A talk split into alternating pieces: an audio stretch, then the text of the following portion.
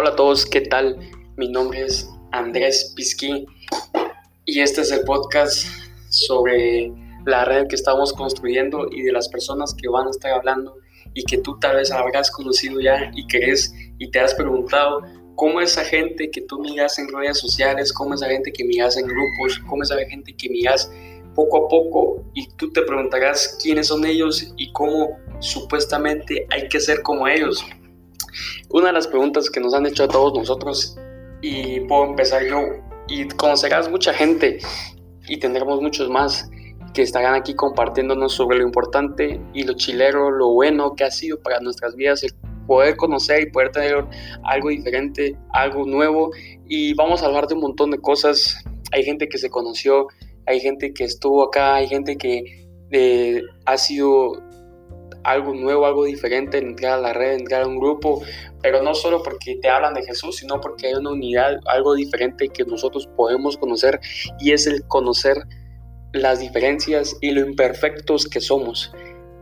Todos somos imperfectos, todos somos gente que quiere mejorar, pero a pesar de todas esas situaciones, cosas, nosotros queremos hacer algo diferente. Y primero, las primeras episodios de este podcast va a ser conociendo a la gente que tú escuchas y que tú ves en redes sociales y que muchas veces puede ser aparentamos unas cosas en redes sociales y tal vez no te imaginas lo que verdaderamente nosotros hacemos y esto es un poco de lo que nosotros hacemos. Mi nombre es Andrés, como les decía, conocí y soy estudiante de la USAC, tengo 21 años, los acabo de cumplir y parte de eso, de esa edad, de, de lo que he estado viviendo ha sido parte de lo que de lo que yo he estado viviendo. Em, a lo largo de la vida, a lo largo de lo que nosotros vamos escuchando y lo que nosotros vamos diciendo, lo que queremos escuchar muchas veces que la gente nos diga y que nos aplauda, pero creo yo que yo he sido uno de esos que no, no lo han aplaudido, que no lo han visto y que tú tal vez tú, tú te sientas identificado de verme a mí pues no verme, escucharme a mí y decir yo me identifico con él porque yo también fui de los que nadie me escuchó, de los que nadie me escuchó, de los que nadie me vio, de los que nadie quiso saber nada de mí. Y lo importante es que nosotros podamos conocer la importancia de poder eh,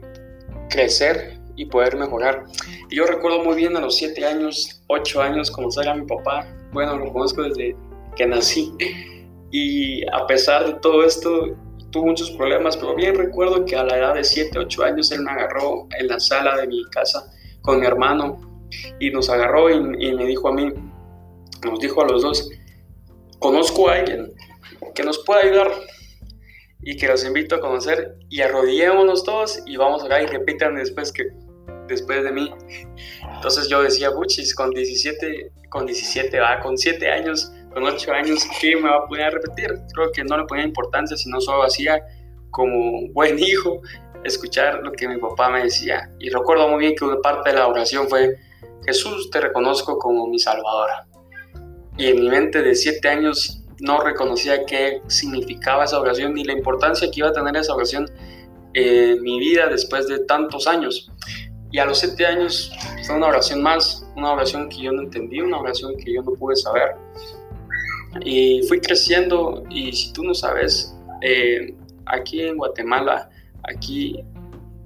se conocen mucho los grupos en casa, las células, todas las has escuchado. Y hablar de todo esto, hablar de lo que nosotros nos han dicho muchas veces desde pequeños y gran porcentaje de la, del país, conoce a Dios.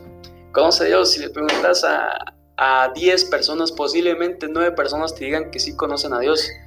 pero pocas de esas personas te van a decir que siguen a Jesús. Y tú me preguntarás, pero ¿cuál es la diferencia? Y aquí voy con esto, y es que a la edad de 7 años, 8 años,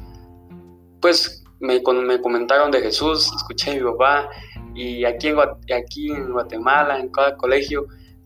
escuchamos la palabra, eh, cuidado, acércate a Dios, ora, ora, ora por tus alimentos vos, eh, vos y qué estás haciendo, por qué vas y qué vas y los domingos qué vas a hacer, lo normal, ir a la iglesia.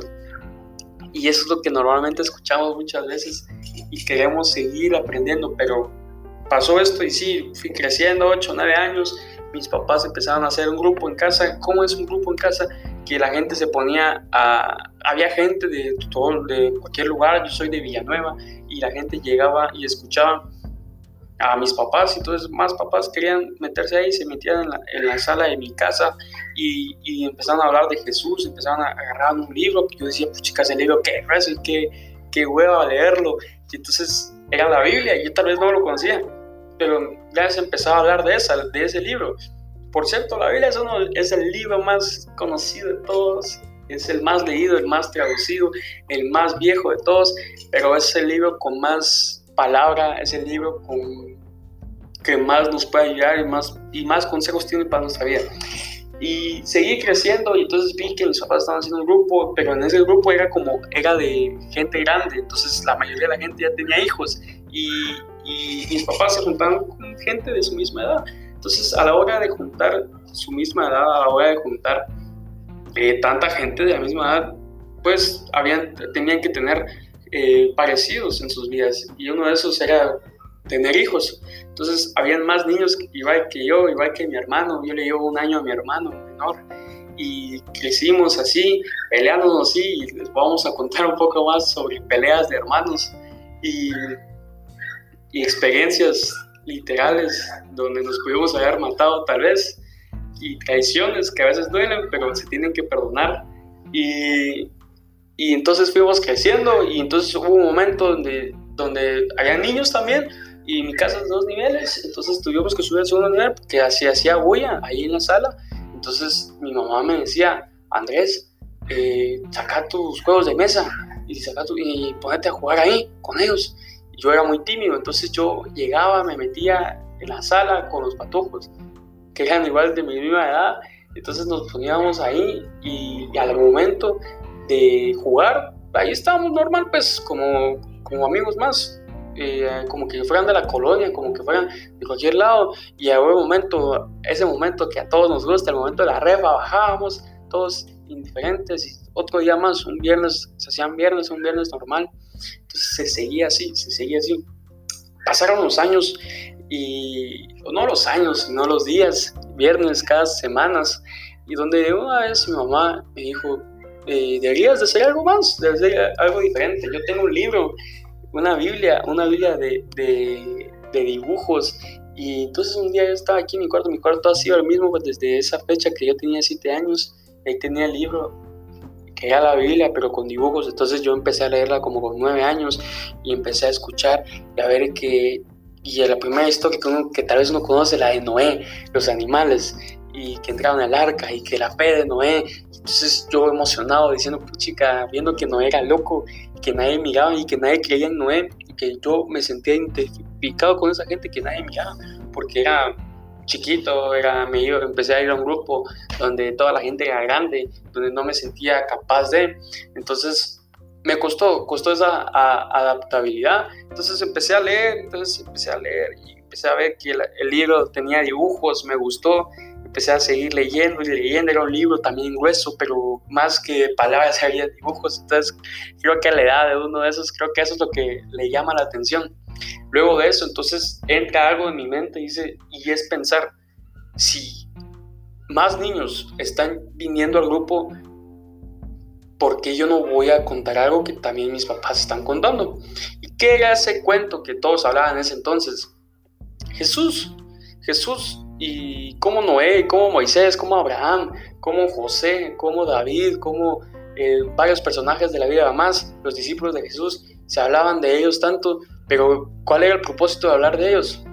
Y me di cuenta con esa edad que el propósito era acercaros a una persona, y es que en Juan 14 dice que Jesús es el camino, la verdad y la vida. entonces el, el objetivo de buscar era meternos con Jesús y buscar el camino. Entonces yo a esa edad, yo dije, hay que buscar el camino donde podamos todos buscar a Jesús. Entonces yo igual se seguían haciendo las células, los grupos de mis papás, entonces ya estaba yo emocionado, nervioso, porque yo siempre había sido de esos que no hablaban, de los que en las exposiciones tenían que poner, eh, le tenían que leer en vez de exponer, y tenían que hacer, y se retorcían, no me ponían nervioso, no sabía qué hacer, pero intentando hacer las cosas. Llega el tiempo y lo que uno empieza muchas veces a pensar es que saber si se va a animar. Entonces, a la edad de 9, 10 años, empecé, di una media, plática, no sé si prédica, si enseñanza, pero hablé de Noé, sobre que Noé estaba loco, sobre que Noé estaba loco, sobre que Noé no sabía nada y, y Dios decidió creer en él, a pesar de que él nadie creía en él, de que él tuvo que abandonar mucha gente, sus amigos, porque dejaron de creer en él, Dios siguió creyendo en él y creyó con él y por su familia y fueron salvados tras un diluvio que Dios mandó. Eh, con 10 años. Luego me gustó tanto esa experiencia que, que quise seguir. Eh, íbamos a una iglesia, me metí a estudiar la facultad, la academia ahí de liderazgo y empezamos ahí con mi hermano menor y, y tuvo, había un problema que a veces éramos muy inconstantes en la iglesia y entonces gracias a Dios después de que yo decidí, decidimos meternos a la academia empezamos a ir más seguido pero había un problema, es que yo tengo un hermano mayor y es que ese hermano mayor no sabía, no quería o, hasta el día de hoy sigo sin entender qué pasó. Pero eh, decidió meterse a otra iglesia, a una iglesia también de por acá. Entonces empezó a ir ahí, empezó a gustar, empezó a seguir ahí. Entonces yo empecé a ir a una célula, entonces ahí fue donde yo con 12 años me sentía el niño más perdido, porque iba con gente de 18, gente que ya iba a la universidad y ya apenas estaba pasando quinto primaria, cuarto primaria, o sexto, creo yo. Y entonces, donde nadie creía en mí, donde miraba que querían orar por la gente y, me miraban a mí como que viendo para abajo, ya te imaginarás cómo, entonces siguiendo que pasaban al siguiente diciendo, ah, todavía tiene tiempo para que uno ore por él y entonces oraban por la demás gente. Entonces me sentí así mucho tiempo como no sabía qué hacer, sobre como no sabía qué decir. Entonces frustrado porque quería avanzar, quería servir. Entonces siguió pasando el tiempo, siguió pasando el tiempo y lo que quise hacer fue predicar, hablar de Jesús. Entonces ese era como mi próximo objetivo porque miraba al predicador de la iglesia y al predicador del grupo. Y yo quería ser como ellos, porque yo miraba que ellos hablaban de Jesús con pasión, con amor. Entonces yo quise acercarme a ellos. Entonces intenté estudiar la Biblia, me metía a mi cuarto, me ponía a leer cualquier cosa, solo abría la Biblia y, me ponía a leer porque me, me, encantaba eso. Y luego de eso, em, pasó el tiempo y mi hermano se fue a otra iglesia. Y también de aquí, entonces cuando pasó eso, mi, mi hermano empezó a crecer, empezó también, también su grupo. Mis papás dejaron de hacer el grupo aquí en mi casa por clavos que ellos tuvieron. Entonces mi hermano empezó a usar la, la casa y empezó a usar la sala y el comedor y empezó y se llenó. Entonces tuvo que usar el garage y empezó a llenarse ahí también. Y mucha gente llegaba, jóvenes llegaban y miraba cómo el grupo seguía creciendo.